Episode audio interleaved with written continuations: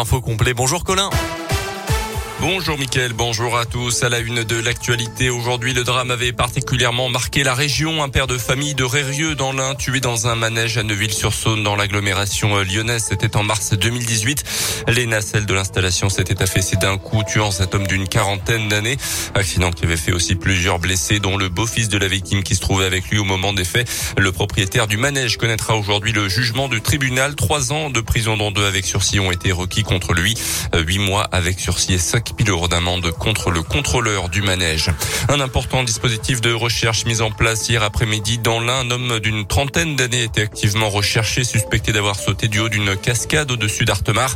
Son véhicule et une semelle de chaussures ont été retrouvés à proximité, mais en fin de journée, toujours aucune trace de la personne portée disparue.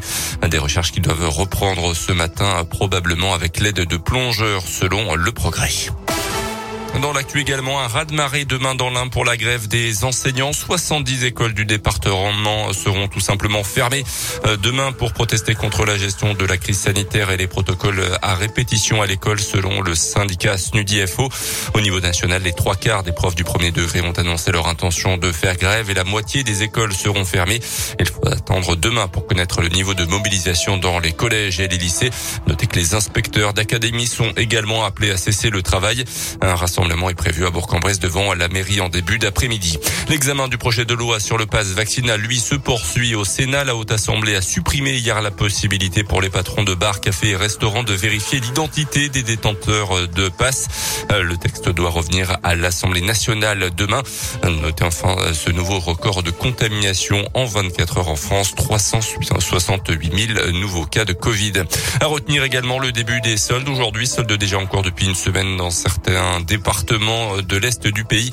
C'est donc parti pour quatre semaines de rappel jusqu'au 8 février. Les sports avec euh, le basket et retour à l'Eurocoupe pour la Gielbourg aujourd'hui. Après avoir très bien débuté l'année en championnat avec une victoire samedi à Fos-sur-Mer, les Bressans retrouvent le chemin de l'Europe ce soir avec un déplacement en Italie sur le parquet de Bologne. Euh, pour l'instant, les Bressans sont avant-derniers de leur groupe euh, et tout est encore possible quand même pour se qualifier pour le top 16. Ce soir face aux Italiens, troisième du groupe et demi-finaliste de l'épreuve l'an passé. La rencontre s'annonce évidemment difficile, mais pas question de craindre pour autant cette équipe de Bologne comme l'explique Alexandre Alexandre Chassan, pivot Bresson au micro radioscope de Didier Berthet. Il faut vraiment pas partir victime. Euh, on, sait que euh, on a retrouvé euh, nos bases défensives. Euh, à nous de, le montrer en Eurocup aussi euh, et pas seulement en championnat de France. Et euh, si on, a une bonne défense, on sera plus adroit que samedi, je pense. Et donc ça, peut être un, bon match pour nous. Complètement, on va être agressif comme on sait le faire et sans les, laisser jouer leur, jeu, parce qu'on sait que c'est des joueurs qui ont beaucoup de talent. Et le talent, on essaye de l'annihiler par, une agressivité de notre part. Bologne-Gilbourg, coup d'envoi du match ce soir à 20h30. Un match à suivre en direct et en intégralité sur la web Radio Gielbourg sur notre site internet. En tennis, le début de Mea Culpa de Novak Djokovic, le numéro 1 mondial, a reconnu hier soir dans un post Instagram avoir commis des erreurs en remplissant le formulaire d'entrée en Australie et dans son comportement aussi après son test positif au Covid au mois de décembre. Lui qui n'est pas vacciné contre le Covid, sa participation à l'Open d'Australie est toujours incertaine, mais il a pu quand même s'entraîner hier un juge ayant ordonné sa libération de l'hôtel où il était retenu depuis son arrivée à Melbourne.